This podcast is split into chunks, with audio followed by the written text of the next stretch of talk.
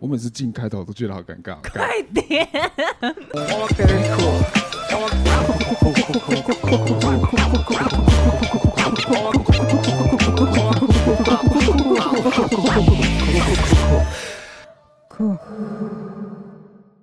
好，欢迎回到桃色电波，我们是桃园设计库成立的一个 podcast 频道。然后今天是桃色电波的 EP 四，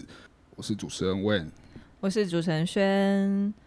好，今天我们节目邀请到桃园设计库的进驻者。那这位进驻者呢，他主要是在做社区设计这一块。欢迎我们的丫丫。Hello，大家好，我是丫丫。嗯，丫丫这边可以先跟大家自我介绍一下嘛，因为我们嗯其实没有对你没有特别的深入的了解到，确切你知道在做什么事情这样子。好，那嗯、因为这集是要聊社区设计嘛，但是其实我常对外自我介绍会说我自己是一位社会设计师。哦，那每次讲到这个，可能大家都会很疑惑，那到底是设计什么？嗯那我我觉得这个设计师他可能跟大家常理解的那种设计产品啊，或是视觉艺术的那种比较不一样。我设计的比较偏向是众人参与公共事务的方法。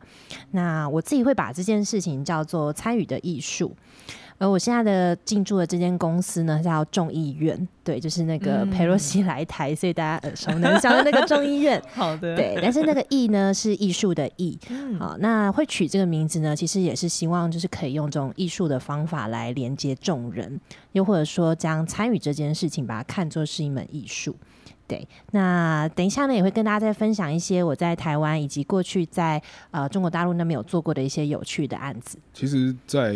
呃找丫丫之前，我们是先设定好社区设计这个主题，嗯然后然后找了一本书，本来想要做读书会，然后后来发现我跟轩轩能量太低，嗯，辛苦了。我们两个不识字，这样听不太懂，所哎，讲的以想说好像我们是文盲一样，没有这样好吗？所以想说，哎、我们进驻者里面刚好有一有一位就是专门来有在执行这样的东西，啊我们找他一起来聊聊看。嗯对，因为呃，三崎亮的这本社区设计，其实应该算算不管算社造圈还是干嘛，就是是已经跟圣经差不多了吧？，对，嗯是的，就是大家都看过，大家大家都知道。嗯可是我在看的时候，我其实就很 confuse 一些事情，就是他嗯把很多社区设计的东西都讲的太，他把他把不好的地方都没有写出来了。嗯啊，对对对，就是哎哎，怎么这么顺利，私怎么下这么好？啊，怎么可能？然后顺利，然后哎、又过又过又 OK 又 OK 这样。嗯。我说嗯这跟我平常听到就是有些朋友在社区里面的工作嗯嗯嗯经验好像不太一样，嗯嗯所以想说嗯找丫丫来特别来分享一下，嗯。在第一线社区的工作底下。嗯到底会遇到哪些的磨难，这样子。OK 磨难，创伤分享史肯吗？我觉得肯定有很多很可怕的事情。OK，是还好啦，但是我觉得的确就像你讲的，就是他会有，嗯，可能真的也有机会把它总结成可以来分享的事情，但也会有我们真的尝试过后发现，哎、就是真的失败，然后不能这样做的一些案例。嗯嗯嗯，那那我可以作为一个小白，再请问一下最根本性的问题，因为其实，在讲社区设计，然后像您刚刚提到的社会设计，对，这两个嗯。东西的一个差别性，嗯对一般来说，是是哎好像是是只是字面上嗯不一样，但做的事情是一样的。哦，嗯、其实他们，你你刚刚讲那样也没有错，其实他们嗯有很多雷同的地方。那我自己的解读是，嗯，首先先先稍微讲一下社会设计这个词好了。呃，我们最常讲设计这件概念，其实说的是用设计思考的方法去解决问题。嗯好，那社会设计它尤其是指说，我们把这样子的方法应用在一些社会议题上面。那所以回头来看社区设计这件事情，我觉得就可以把它当做是它是社会议题当中的其中一种类别。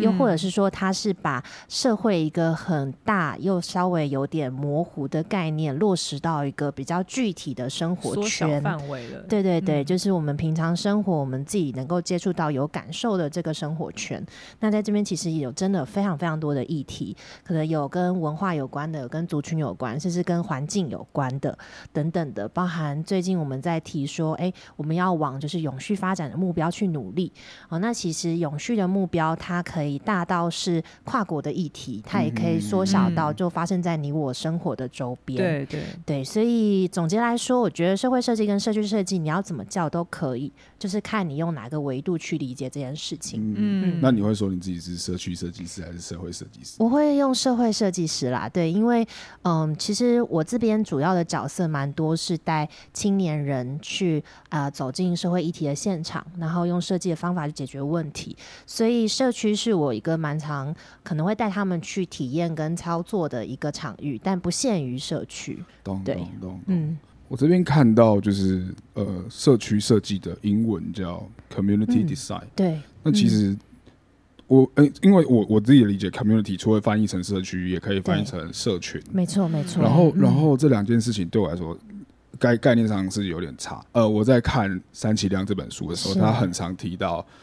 呃，要把在地在地的人带出来，嗯，外面，然后把一起把这个地域性社区有点地域性这个概念，把家乡附近呃，或是自己住的东西的附近的这个概呃。呃，连接也好，城市的方便性也好，然后让整体氛围更活络也好，对吧？但是总是要把人抠出来。然后我就在想说，那如果像我们这种臭宅男都不想出门，他他会不会对？但是他也是一个社群，是没错，他也是一个社群。那这样在在这设计上，他应该要啊怎么样去？规划这样。先回应你刚刚说那个 community 的概念，其实三喜良他自己在他第二本书就是社区设计的，我我忘了那个名字叫时代还是什么，他第二第二本书他有特别在讲这个英文的 community 这个概念。的确，他也有说，就是其实呃不只是地理位置上面的这个社区啦，它有包含就是可能因为一些议题啊，或者是说社团。等等，就是聚集在一起。二零二二年的当下，我们超在超常在网络上，没错没错，因为那个算是一个社区。我觉得他也是，我觉得他是的，对，因为其实他自己有提说，呃，做社区设计这件事，不是为了要回到过去那种农村时代的生活，而是去探索在这个新的时代，尤其又有这么多的，比如说疫情啊，或是嗯种种天灾的考验之下，我们怎么样让这个社群的连接是一个刚好的位置？哦，就是大家不会觉得有。好像有点困扰，但是又在一些可能很关键的时刻，比如说灾难发生的时候，彼此是可以互相的互助的。对，所以我刚刚想回应为这边的一个啊一个提问是说，那对你而言，如果你不喜欢这么密集的联系，是不是社社区设计就跟你无关？我觉得应该说，每个人都可以有自己理想中社区的画面，跟你觉得舒服的那种。连接的啊距离吧，所以我们还是可以去找到一个切入点，让这个社群的人舒服。就是对啊，因为每个社群都有自己的文化。我们都是如果都是宅男，我第一件事情就是 网路线要把它拉高，这样。WiFi 的社群覆盖到的地方就是舒服的地方，so nice 这样。这这也算是对一其中一种方向嘛，硬体建设的部分。很好很好，这我放心了。OK，嗯，那那我想问雅涵这边，呃，为什么会想要从事这样子的职业也好，行业也好？对，嗯嗯，对啊，就是其实。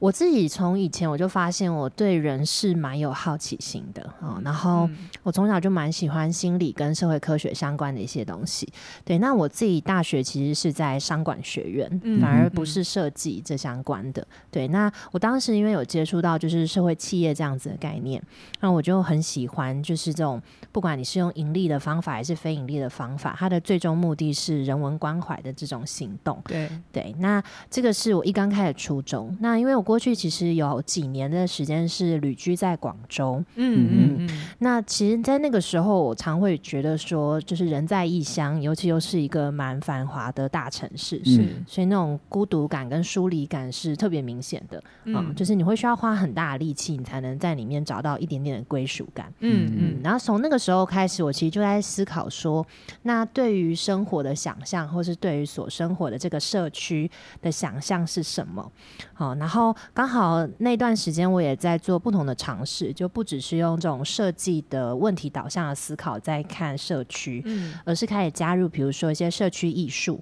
用艺术这种相对可能啊比较中性、比较软化的沟通方式，嗯，来让这个社区里面的人彼此有对话跟看见的这个空间。对，所以也是那个时候，呃，有一个自己心里面有一个 slogan 吧。因为我那时候想的是，很想让自己生活触手可及之处都会有好玩的事事发生。嗯嗯，然后那种好玩的事不一定是那种啊、大型的活动，像放烟火一样的结束，而是更像是就是生活在这里的人，因为对他所生活的地方是有感情、有，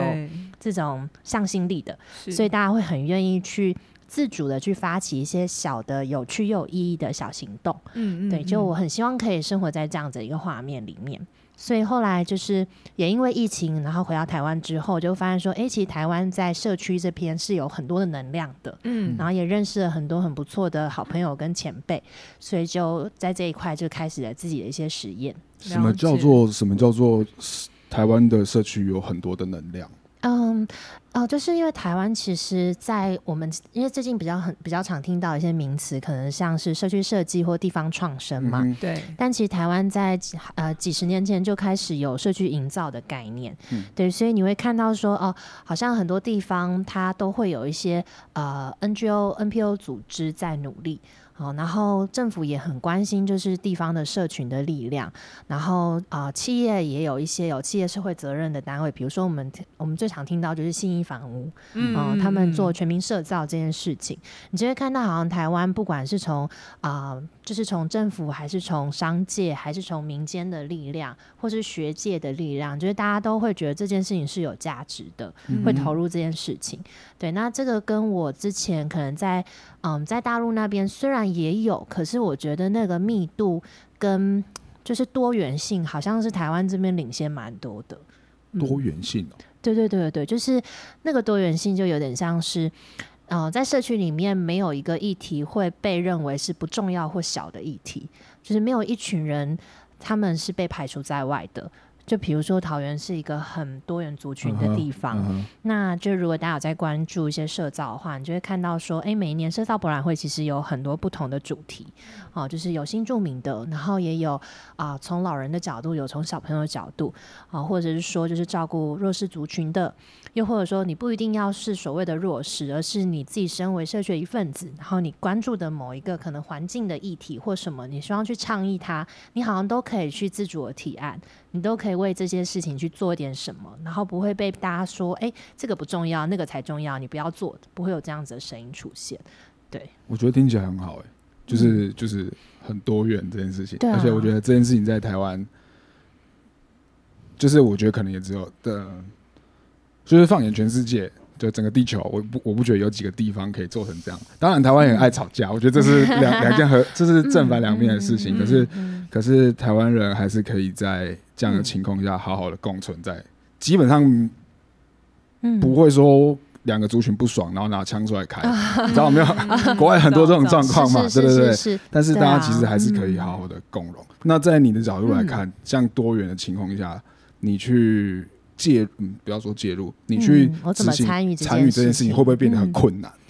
困难吗？嗯，其实我倒是觉得不会，因为虽然说呃，台湾是很有这样的潜力做到多元多元共融这件事情，但其实我们还是有很大的进步空间。对，就是呃，还是在社区的现场，我们还是会很期待说，不是永远都只有那一小批人来投入社造或社区的事物，而是有更多的人，你能够在这边认为自己是一份子，可以做点什么，而不是期待别人来解决问题。对，那所以我在整件事情里面参与的角度是，呃，我比较多是以教育跟青年赋能的角度来做。哦，对，因为我呃过去的经验比较多都是青呃教育相关的，嗯。对，所以像这几年我在台湾也是跟中央大学合作，然后呃大学现在有大学社会责任计划，就像企业有企业社会责任计划一样，嗯他也希望说，学生你学到了那么多的能力跟知识之后，你可以应用在用对应用在这个社会，然后去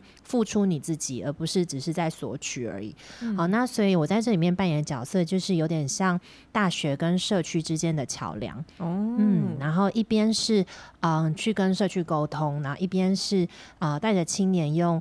比较正确的视角跟一些方法，能够和社区的伙伴们一起来共创，发挥各自的所长。嗯对，所以其实我们之前也做了蛮多有趣的事情，比如说我们有做过啊、跟桃园眷村眷村文化节一起合作，我们有做社区的剧场。让社区的小朋友去演出，就是爷爷奶奶们啊、他们真实故事改编的剧本。嗯然后透过这个剧场的演出的那个过程呢，可以让他们跨世代之间有一个新的沟通跟交流。然后我们也做过啊、一个真的是自下而上发起的艺术节啊、然后由大学生，然后以及社区里面的妈妈们，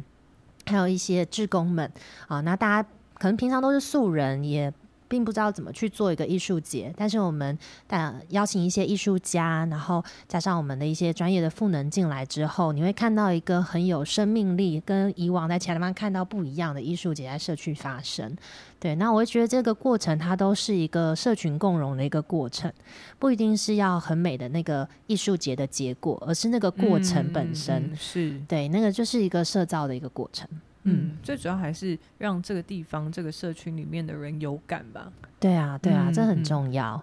那我呃，我想要问说，像之前执行过在桃园的几个案例，你有没有可以就是跟大家分享？就你在治案的过程啊，可能呃，刚讲讲到说眷村的这个剧场嘛，啊，对，对对对，嗯除了跟小朋友沟通，可能嗯还是要跟呃老一辈的嗯爷爷奶奶沟通。对那这两个的沟通的方式，大概会是用什么样？嗯嗯，呃，我们那时候做眷村的议题，其实是因为里长他告诉我们说，他们过去因为有营区在社区里面，嗯啊、然后呃，其实留下了。在全盛时期有三百多位老兵，嗯嗯、但是因为为老兵年纪很大了，我们当时访谈最年轻的是九十一岁，最老是九十七岁，嗯对，所以其实剩下还能够跟我们很顺畅交流的人数很少。对嗯，所以我们其实是在跟时间赛跑，然后去嗯把他们的故事尽可能的留下来。那只是当时就是把这些故事留下来后，我就在想说，那他该怎么样能够再被利用？不然它就很可能就只是一个文本，嗯然后生灰尘而已。对对，所以我就在想说，其实我们去保留这些故事的目的是为了让这个社区能够留住这段记忆。他知道他们社区发展是有这群人，有这段历史。当然不止嗯他们，只是希望可以让这些人故事不要就在时间洪流当中就消失。好，所以我就开始去想说，呃，也和我们中大的很优秀的一群学生一起来讨论，那我们可不可以就是让小朋友也可以参与进来？呃因为小朋友他后面会带动他整个家庭，对对他们是一个很聪明的选择，非常非常的聪对，所以我们当年做眷村文化节，其实就也很感谢里长和里长太太他们的支持，所以我们、嗯呃第一次在社区做这样的眷村文化节，就有四百多位里民一起参与。哇，嗯很多哎，对，非常多。然后呃，尤其我们访谈的那些爷爷们，他们都坐在第一排啊、然后去看台上那些小朋友演出，虽然可能看不懂他们在演什么，但是有一些段落会感受到爷爷他可能被勾动他过去的一些记忆，是蛮动容的。嗯嗯，然后。嗯、当时其实就是你说用他们一边看，然后台下一边哭，这样有有会拭泪啊，对啊，就是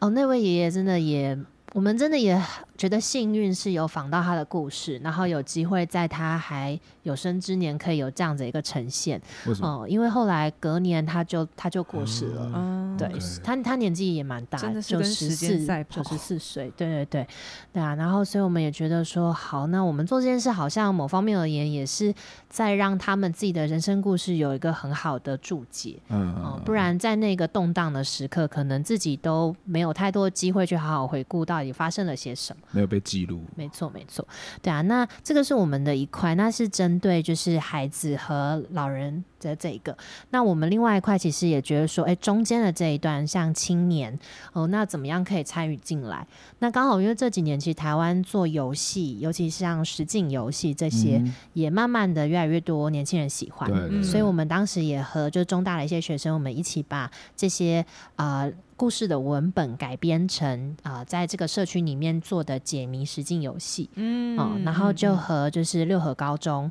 啊呃他们的探究课程合作，然后让高中生啊以及我们后来也有招一些大学有兴趣的伙伴，好、然后一起来去体验这个游戏，然后走进这个社区。刚好蛮赞的。对啊，对啊我，想到那个嗯之前返校，啊还啊啊，还愿还是返校忘记了，反正他们在嗯，游戏上，之前还是之后，然后他们公司又再出了一个也是实境游戏，嗯去嗯叫好好像是 ARG 吧，反正就是嗯。实境的呃实游戏去补充故事的前因。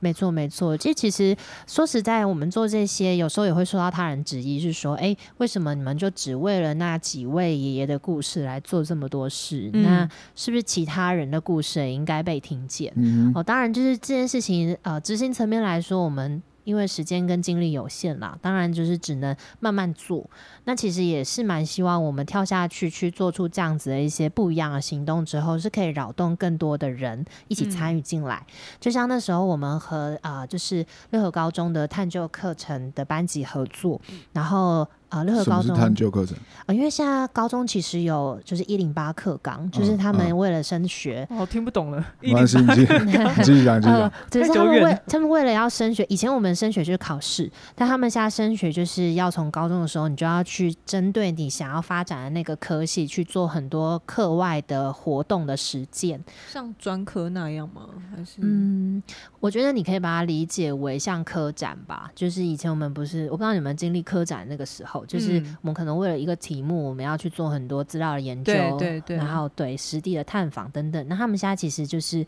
嗯，为了要申请某一个科系，他可能在前面他就要针对那个科系相关的内容，在高中时期就要自己去啊、呃做很多校外的学习跟嗯活动的参与。那所以其实有一些高中很忙，他们很忙，对，他好们很忙。所以现在有一些高中老师也非常的优秀，就是他们会很主动的带着学生走出来。我们那个时候也就是跟高中的呃地理老师陈美燕老师合作。嗯嗯，对，嗯然后他就是带着学生来啊，刚好那一年遇到就是地景艺术节也在我们的社区、嗯双连坡那边，好、然后所以他也带着学生来去了解双连坡的文化，跟去思考怎么去行销哦，这里。好好哦，对，所以其实当时我们就有点大手拉小手的感觉，就我们嗯。大学生在前面跑，然后做了很多新的尝试，然后高中生参与了我们的一些内容，然后也在地景艺术节里面了解的地方之后，他们也在他们这个年纪去做他们这个年纪可以做的尝试。嗯嗯，哦，也有做就是他们去采访的刊物，嗯。然后也有做一些文创品周边的文创品。对，那我觉得这个对学啊、学习过程当中是非常有价值的，因为你对你生活的社区你会有感受，你会更知道，哎，原来我的能力是可以跟我所在的土地的文化做连接的。那我想知道嗯，这件事情就是呃的后续的发展是他嗯们有主动性去对我刚刚也想问这个吗？其实我会想问的是在看那个三崎亮的书的时候，我想到一件事情是，他他们都就是像像其实你刚刚也讲了一个非常好的案例，大家听起来社区整个活动起来了，然后嗯。社区更嗯活络，大家更对连结，听起来是一件很棒的事情。但是嗯嗯，不论如何，我觉得以以你的角度来说好了，你并不一定是做社区设计的人，不一定是嗯。当地的人，没错，你你嗯。总有一天你可能会会离离开这个地方，嗯，那你应该就是要怎么？样延续这件事情？嗯，呃，老实说，这件事情我也不知道到底我对于这个社区有没有带来一些长远性的影响，还在观察，还在观察。那些后小朋友嘞，小朋友其实说实在，小朋友他们就会觉得他们参与了一件好玩的事我长大想要当演员，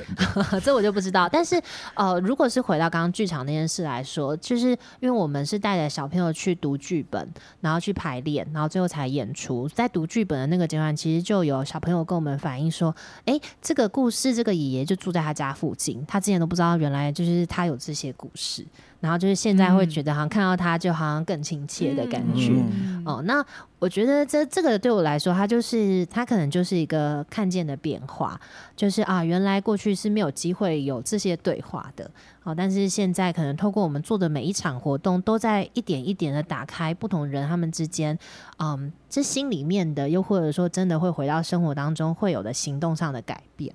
哦，那。嗯，回到刚刚就是盛伟你说的，就是社区它有没有一些长久的变化？我还是始终觉得，其实这个变化的关键点是人。哦，那我一直很期待，就是说，就我们做的这些活动，它会去聚集到。啊、真的对这个社区是很有感情，或者说慢慢愿意去为社区去做改变的人。嗯那我现在其实主要看见的两个族群，就是一个就是因为这样子的计划而进到社区里面的大学生。那他们其实我每一次做完活动之后，我都会跟他们去啊、去交流，去了解说，诶，他们在当中学到什么，感受到什么。那我觉得都蛮有意思的。他们感受到什么？嗯，我印象很深刻是里面其实有有一个概念是蛮多学生有跟我反映的，他们说他们做访谈这件事情其实很感动。哦，就是因为他们自己回到家里面，可能跟自己的爷爷奶奶都不曾这样对话，嗯然后现在反而在社区里面这么深入去了解这些爷爷奶奶自己的人生的故事，所以他们也回头回过头回到自己家的时候，也尝试跟自己的家人有这样的对话。哦，对然后又有一些学生，他们可能面临毕业要开始找工作，那就会发现说，他们真的对这种社区文化、社区事务是很有兴趣的。嗯好、那所以他们也会开始到啊、台湾各个角落不同的地方创生团队，然后去实习，又或者去找正职的工作。哦，那我觉得这些多元的发展，我觉得都很好。就我没有要说，哎、就是所有参与这个计划的人，你最后就是要留在这里，在这边做什么？我觉得不一定，而是就是这一些他们多少改变他们对于，我觉得是人际的那个隔阂之间可以被打破。哦，然后以及这件事情，他们看见价值之后，未来不管他在可能这个社会的哪一个角落，他或多或少都会把这件事情放在心里面。然后当他有机会去做出选择，或者去做一些呃计划的时候，那这个价值可以放进这些计划里面，我觉得就很好。嗯，那刚刚提到的是比较偏人的面向，人的嗯后续发展。是那我刚刚想问的是，比较偏向于这个活动的它的延续性。嗯。例如说，在山崎亮的书中里面可以看到，他造出了这样子的公园，嗯他汇集了小朋友，各国的小朋友来去打造这样子的游乐园，嗯然后找了青年。来去带这些小孩做各种的工作坊，是。即便嗯。这些人毕业了之后，但是这个活动持续在运行，啊对对对，嗯嗯，所以我想，我也想知道说，这样子的活动，嗯。人不在了，但是活动是不是有其他人来去做一个衔接，或是嗯它嗯。仍然在发生？我觉得那个是一个非常理想性的状况。嗯对，嗯那嗯还是回到关键，就是地方要有人，有关键的人，他去延续这个精神跟这件事。对那个人很重要的，对，我觉得其实人还是蛮重要的啦玩。的人，对啊，而且呃，不过就是刚刚回来，就是轩这边有提到说，是不是我们做的一些事情有改变地方的一些硬体的部分？嗯，就是因为我们刚刚讲讲了几个案例，可能比较像活动嘛。嗯，那我们其实也希望说，我们这两三年在做的事情是在打一个基础，嗯嗯，所以我们也除了说在这个呃田野调查的文本的搜集以外，呃，还有就是在地方是不是可以种下一些种子？对，那其中有个种子，其实是我们有观察到社区有一个六十年的老杂货店，哦，然后那个杂货店其实呃，它的它在呃碉堡公园附近，然后它的街角其实常常都会有一些社区的居民会坐在那边聊天，嗯呃，然后我们觉得那个景象很好。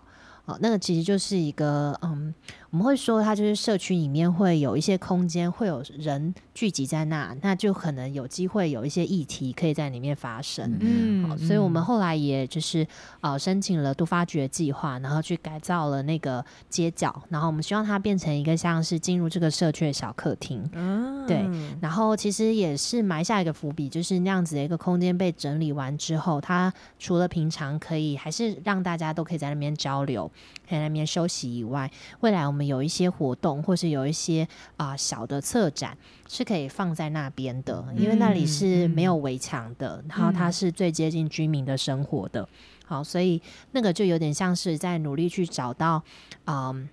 我们和本来生活在这边的居民之间的那个交集点，好，然后让社造这样的精神可以再往前再多走几步。对嗯嗯，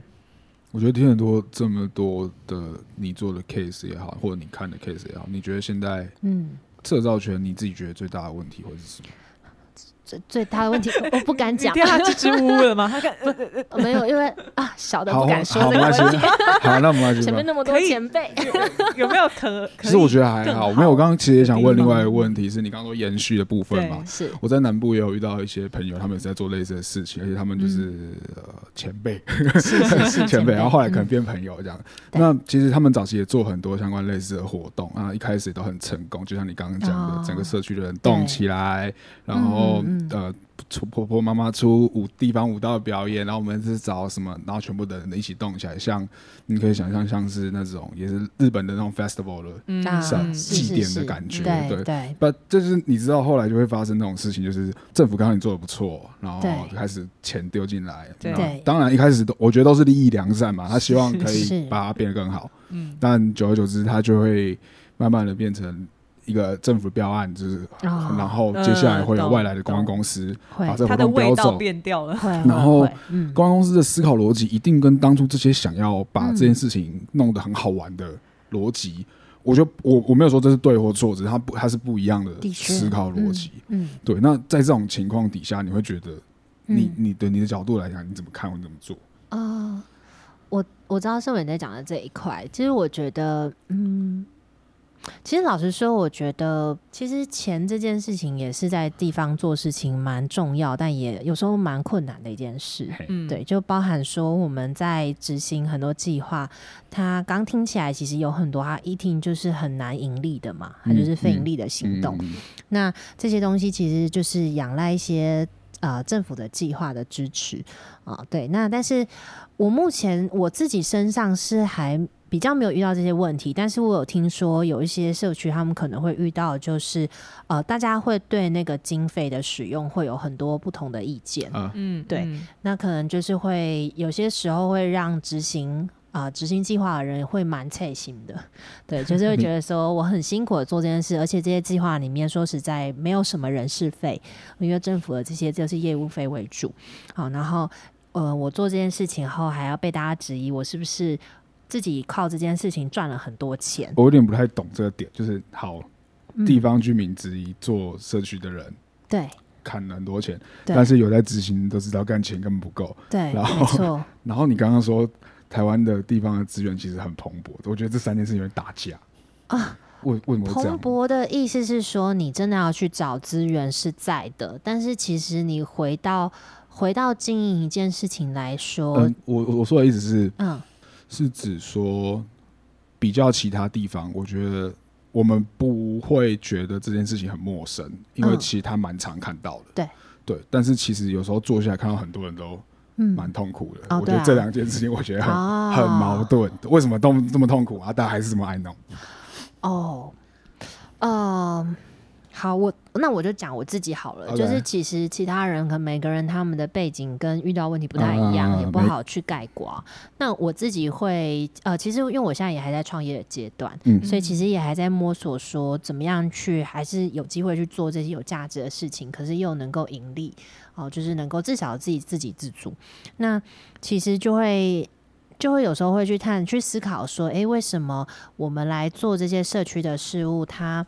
呃，我们我们这些角色反而不应该被执行。就是嗯很多政府的计划，其实他是认为，哦、做事的人应该是志工，公益嘛，是志工。那我后来有去跟一些不同角度的前辈去交流，大概知道为什么会有这样子一个结果，是因为早期的社区营造，他想象的一种是你就是生活在这里的人，嗯然后你因为对你所在的社区有情感，所以你自己是用你嗯。主业以外的时间，或是你退休后你有空的时间，你去做一些社区的事务，你是嗯用一种志工的角色。嗯，嗯所以在这种情况之下，那政府支持你，那你去做的事情，他们给你补助，但是不会在你个人身上去执行哦。但是因为这几年来，就是我觉得也可能是政策上面还在努力的跟上真实世界发生的事情。嗯就是现在真实世界就看到说，哎、其实有越来越多年轻人他们在啊、呃自己的职涯过程当中，就希望把这件事当成他的专业跟主业。对，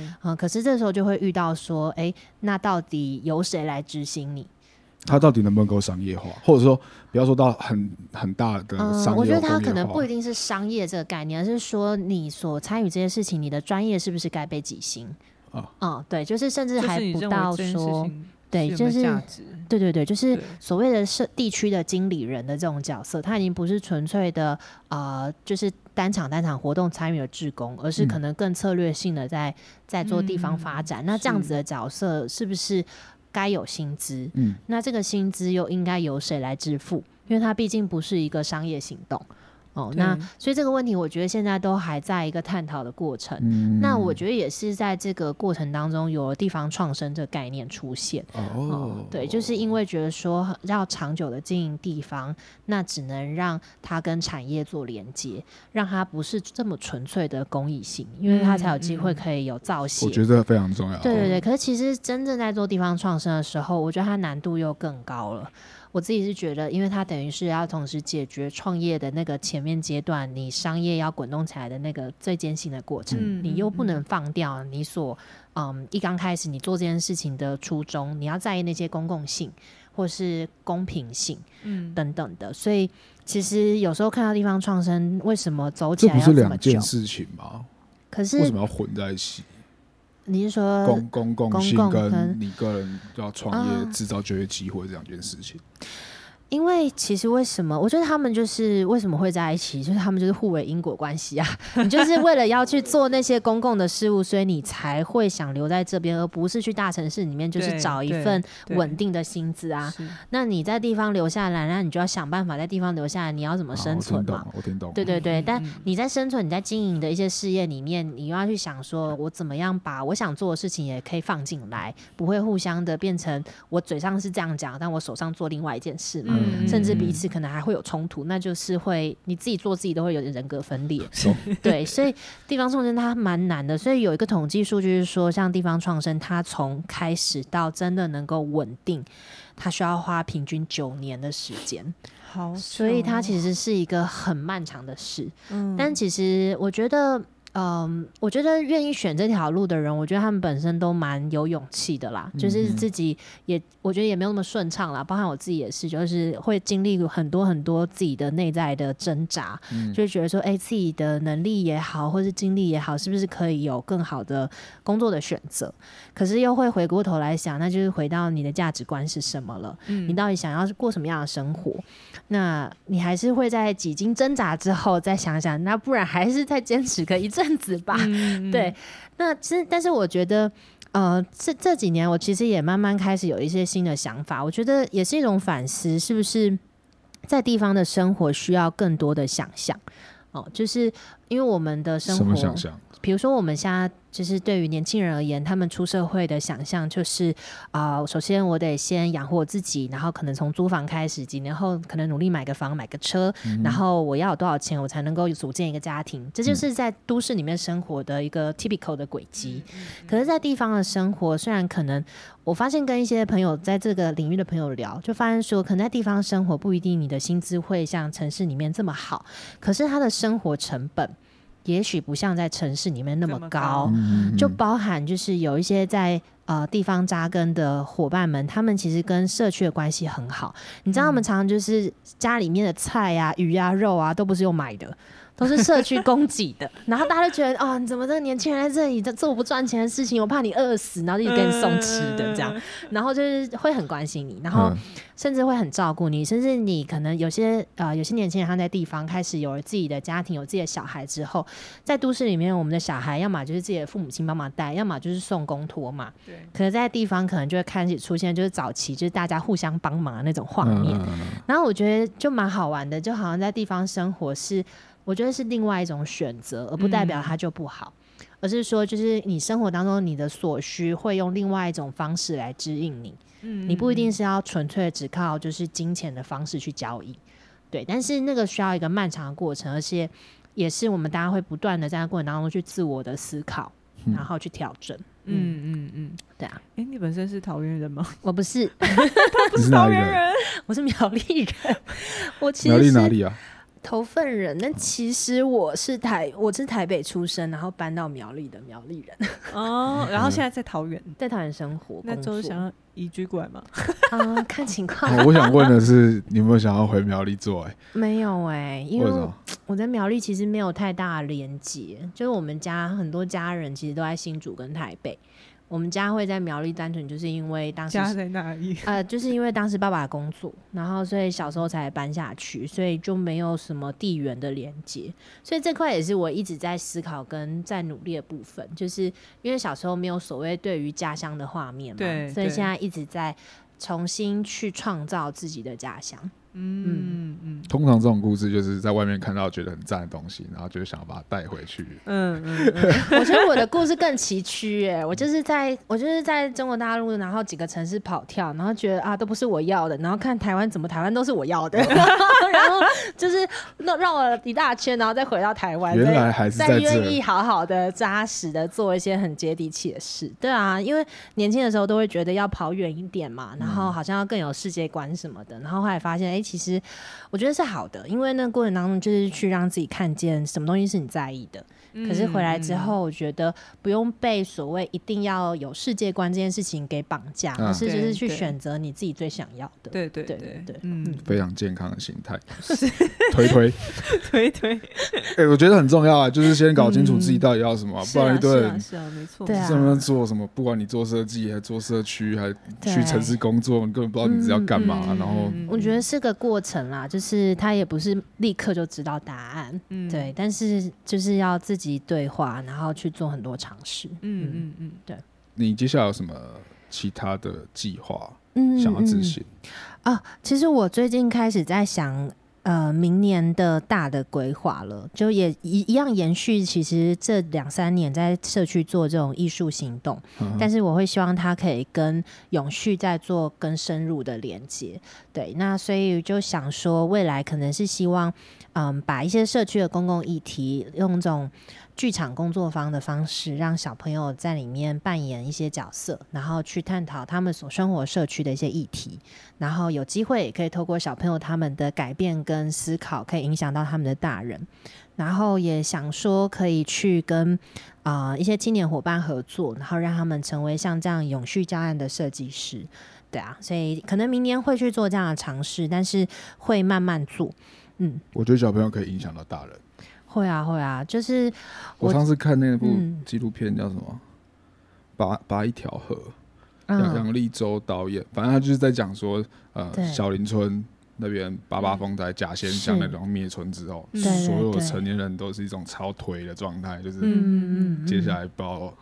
未来在哪里，我要该怎么办？对，然后在地的小朋友靠拔河这件事情，把所有大人的精神凝聚起来很，棒哎、哦好超级励志哦，超级帅。那边看到流眼泪就会哦，会哦，会哦，太屌了。对啊，所以其实嗯，对我觉得从小朋友做是很棒。对对对，我我自己心里面就是有一句话啦，就是就是人会因为脆弱而有裂缝，但是因为有裂缝，光彩照了进来。嗯然后我觉得对于就是这些固执的大人们，小孩就是他们的软肋。非常聪明。对啊，对啊那。如果是没有小孩的人呢？哦，那就是凝凝结有志之士来 成为我们的老师。对对对，哦对。然后另外一块，其实我也一直在思考说，因为现在我们的台湾社会蛮高龄化的，嗯，哦，然后有很多哦，我觉得是其实还有非常有精力跟资源的退休族，我觉得他们是一个还可以被活化的。我觉得人力资源吧，嗯。哦，所以像今年呃，其实暑假的时候，我今年也有做一个呃很有趣的行动，是让青年和这群退休族，我们叫他“局世代”，哦、就是有一个呃人生故事的工作坊。那其实也是回到刚刚讲到，我觉得社长很重要是人。那我希望说可以透过像这样的故事工作坊来帮助大家去找到自己的在意的价值跟自己拥有的一些资源和力量。那在未来的永续人生的探索上面，可以更有方向性。好，所以其实，在我们当时其实，在做这件事的时候，就有观察到，哦，原来青年和局势在这个跨了这么多岁的两个两群人，他们其实是嗯可以更平等的对话，跟甚至是合作的。真假的有没有案例啊？因为嗯嗯，很难想象，对不对？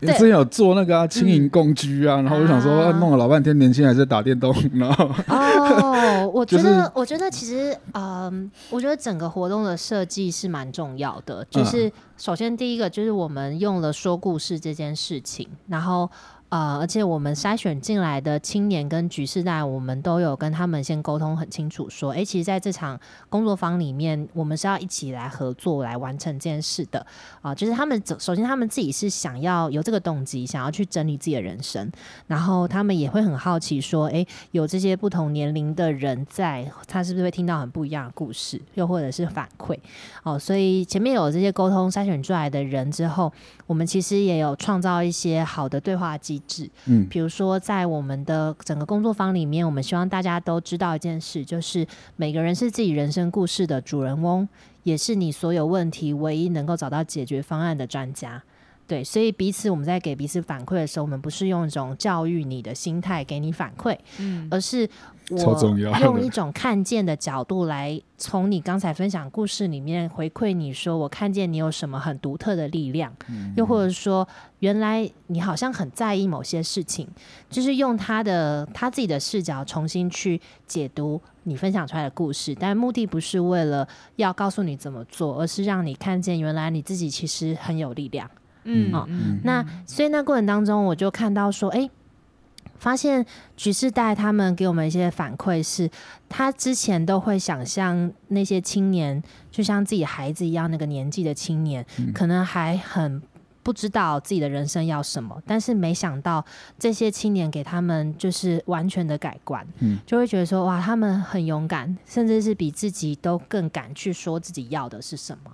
哦，然后呃，青年，我觉得青年也觉得局势带的人生故事很很特别，就是原来有这么多不同的人生走法，甚至到我们好像到第二场工作坊的下半段的时候，我们甚至有一个讨论是开始讨论生死的议题，嗯，就是呃。局势代长辈们说，他们为了要让自己的孩子，就是其实他自己想要好好决定自己的人生最后一段路怎么走，所以有和自己的呃子女一起去签了，就是生前契约。呃、哦，我忘了那个名字叫什么利益，立遗嘱啊，呃，不算遗嘱，但是有点像是就是自己就是要怎么去处理自己的说呃，就是嗯在临终的事情。嗯然后这件事情好像是需要有你的直系亲属一起参与的。嗯那他就在说他在做这件事的时候，跟他的孩子有一个很深刻的对话，然后彼此都知道做这个决定是出自于是出自于爱，而不是恐惧。嗯哦，然后那个时候这个对话出现的时候，就没有想到，其实在座的好几个青年都想过死亡这件事，就不是那件事不是局势带才开始想，其实从很多年轻人他们有自己对于死亡的想法跟答案，然后所以我就觉得说，哦，原来有些议题它是可以有这种跨世代对话的，而且会看见不同的视角，也会给到一些可能在座的其他不一定有对这个议题这么深刻。嗯，去思考的一些伙伴们开始去想说，那回到他自己的生活当中，他可以怎么去面对这些议题？对，所以我觉得还蛮棒的。然后我们当时的期待是说，像这样的工作坊，它可以有机会会出现。嗯，就是两方在未来有一些公共的事物可以有一些合作的空间，譬如说，比如说像我们，我们当时其实也不知道，因为我们想说，那对于未来生活期待会不会到最后大家都讲很个人的事情，就没有连接性？但是我们觉得还蛮惊喜的是，在最后一堂的时候，发现有几个伙伴，其实他们都对于所谓就是呃乐龄居住社区很有兴趣，你说就是年轻人也是吗？年轻人也是，因因为他们觉得，就是现在其实也不一定只有成家以小家庭的模式来生活，好，然后但是那如果他们真的想要选择自己这种独立的生活方式的话，那他们未来要怎么去住？他们看到自己的父母亲也会去想说，那他们的父母亲可以怎么样去住？好，然后当然局势代的长辈们就是本来就可能会更靠近这个议题，所以他们之间其实有蛮多的对话，然后也我不知道他们后来有没有去，但他们在那个在工作坊最后是有说，哎、要相约去看一些养生村，然后我觉得蛮有趣的，对，然后对啊，没有，你这个直接列到下一次工作坊该做的事情。啊，是我们当时其实有后面我们有去访谈每一个人，他们其实都觉得这三天跟这个跨世代的伙伴建立了很深刻的连接，就是甚至有很多自己自己内在的一些脆弱跟秘密是自己生活的家人跟朋友不知道的，可是这个团体里面的人知道，然后就觉得啊，什么时间过那么快，好像这群朋友就大家就要又回到自己的生活了，然后就很期待说可能有一些小的聚会。对，那我们是觉得说，也许可能可以半年或一年，然后再有一次这样的人生小聚，然后可以大家聊一聊，就是大家最近发生的一些事情，又或者是说再带入一些呃智商相关的一些工具，然后我们可以再帮大家去探索不同的面向。哦，对，因为这个工作坊其实我们是有跟清大智商所的一些研究生的朋友一起合作的。嗯啊、对，所以它本身是智商学里面的一个叙事方法。嗯，嗯所以其实是有一些专业的知识在里面，只是我们用一些新的方法来做，然后又是邀请两个跨距很大的族群进来，对啊，那就小工商一下，因为我们其实，在工作坊里面有把大家过去的故事，以及一个他们对于自己未来想要去探索的人生方向，这四个故事都做成像塔罗卡牌一样。啊、然后在线上呢，呃，我们的众议院 Collab 的粉丝专业里面会有一个人生占卜馆的线上策展啊、然后以及现在，呃，可能这个播出的时候已经结束了，就是我们有参与这个桃园的社造博览会，在新市公园这边展到十一月十三号，有我们一个小小的小摊位，嗯去讲述我们在做的事情。对，所以如果有些伙伴可能对于诶这个活动本身，然后或者是说很好奇其他人的故事的话，也可以到我们的粉砖里面去看。嗯，好啊，没问题。我觉得你这个活动要多办。真的吗？你要来参加吗？没有，因为我觉得我我自己呃，之前有个工作经验，然后是在竞选团队工作。嗯，我那时候就跟我朋友讲说，这个接下来这几年就是最可怕的敌人，不是什么蓝绿恶斗，嗯。是时代对立对，跟嗯。演算法啊，演算法啊另外一件事情，对不对？对但我们要我们要去思考另外一件事情，但是。嗯。那时候就我自己也疯狂的在想说，到底怎么样才可以让两边是不要这么的对立跟冲突的？那个冲突嗯。真的是大到很多人讨论到家庭会破碎，我就觉得哦干嘛这样？就是嗯，其实我们当时也蛮担心会在工作坊里面演演对啊，会出这吵起种。来啊！我们其实蛮怕的，对。然后其实在，呃，就你是觉得重点是什么？我们其实没有让任何一对亲子进来。好，这个其实是刻意的设计，因为其实从就是团体动力来说，如果是有亲属关系或者是很紧密的朋友关系，它是会影响到整个团体动力的。所以我们是刻意让所有的亲局都不认识，除了有一些是跟我们这一些主持人认识以外，对。但他们彼此是不准不认识的，然后不认识这件事情，再加上我们有刻意的去呃当成中间的引导员，在他们在提出某一些想法，然后有一些人去给回馈的时候，去鼓励那些好的回馈，跟鼓励嗯那些好的分享，然后。让这件嗯事情的整个氛围是有被运作起来。嗯，对，所以其实每一个的操作，我们甚至还有一个观察员在旁边去记录所有的对话，然后我们每一次的工作方都去讨论说，那这个人啊、他可能性格上面是什么，然后遇到什么状况，那我们下一次怎么去调整？哦，因为我们是一个三三个礼拜的工作坊嘛，对啊，所以就其实是蛮谨慎的去处理很多细节，包含整个环境的设计，怎么让大家可以放松啊、然后我们怎么去调那个流程，对。我觉得还有一个蛮重要的是，你刚刚也有提到的地方，我我觉得那个点嗯是，不要先去马上的站在一个什么是对，什么是错的角度而是嗯大家把过去嗯思考的脉络拿出来检视，然后你就会理解到为什么他会得到他嗯他的思嗯考或者他的行为模式为什么会得到这个答案，的确，比较比较会有共感。有脉络性啦，就是不是突然才有这个想法的啦。对对对，是啊，就是这就是故事工作坊它的魅力所在。对啊，因为其实故事就没有对错，它只有多样性的版本。真的是嗯不要让亲子加入。呃我觉得但但是其实我们也有想说，哎、搞不好以后可以来做一场就是纯粹亲子 好刺激哦！意思就是说不能又有亲子又有不是亲子，没有我觉得比较麻烦。你嗯看待你的爸妈，或是爸妈看待你的小孩，好了，嗯我觉得都会又多带一层不一样的滤镜在看。，而且会有一些沟通的习惯你看我头发染成这样，然后我去找别的长辈，他们就觉得哦，你好酷哦，啊，真的嚯，吗？你人家水就 N 倒了，啊，真的然后说哦、黑的不是林家，这哪是林家，就给他讲我死啊，拜托。重点是你爸怎么说？他们就很就我就我就我很深刻啊，怎么可能长辈怎么可能可以接受？哦，他就进来，哦又尖叫这样，太孤单了。对啊，都会这样，所以我觉得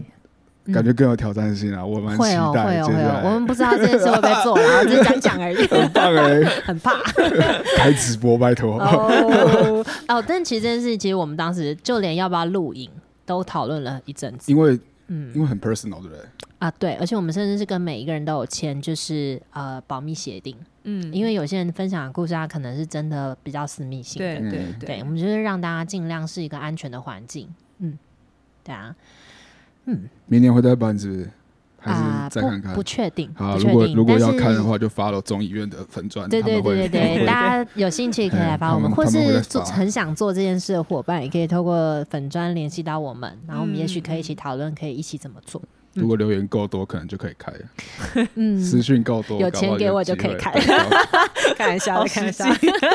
没有啦，没有啦。今天时间差不多到这边，嗯然后呃，那我们一样来进接下来的桥段，就是活动分享。呃，雅涵这边有嗯最近有什么你觉得不错的活动，或你的活动要跟大家分享吗？嗯，目前其实公开的活动是比较少啦，但是大家就像刚刚讲到，如果真的很想好奇我们今年做这个实验计划，就是青举的这个实验计划的话，可以在我们的粉砖上面看。对，那另外一个就是，如果是对刚刚前面分享到，呃，就是我们在社区做的艺术节、眷村文化这些，我们还有一个叫做双联时光驿站的粉丝专业。好，那这个是和中央大学 USR 计划合作的粉砖。好，那个驿站的驿是艺术的驿。嗯好，那也欢迎大家可以到粉砖里面按赞。对，双联时光驿站，是的，然后艺术的艺没错。，OK，嗯嗯嗯，对啊。嗯好，那我这边也同步分享一下设计库接下来有一些活动啊，然后或是展览。那我们在十一月十九号的时候有一个关于公共懒人呃政策懒人包的一个课程，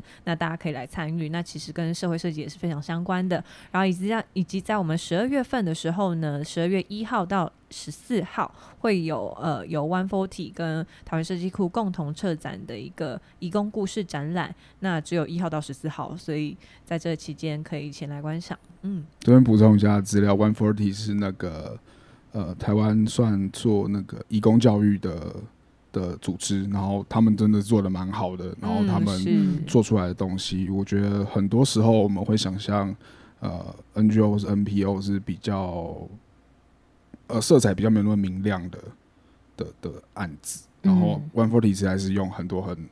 很真的很正面的东西让大家看到，其实这件事情是蛮赞的，所以那个展蛮推大家来看的啦。嗯，对对推推也可以来看美丽的设计库哦。好，今天到这边，我是盛维，我是轩，我是丫丫，OK，谢谢。拜。谢谢，拜拜。拜拜。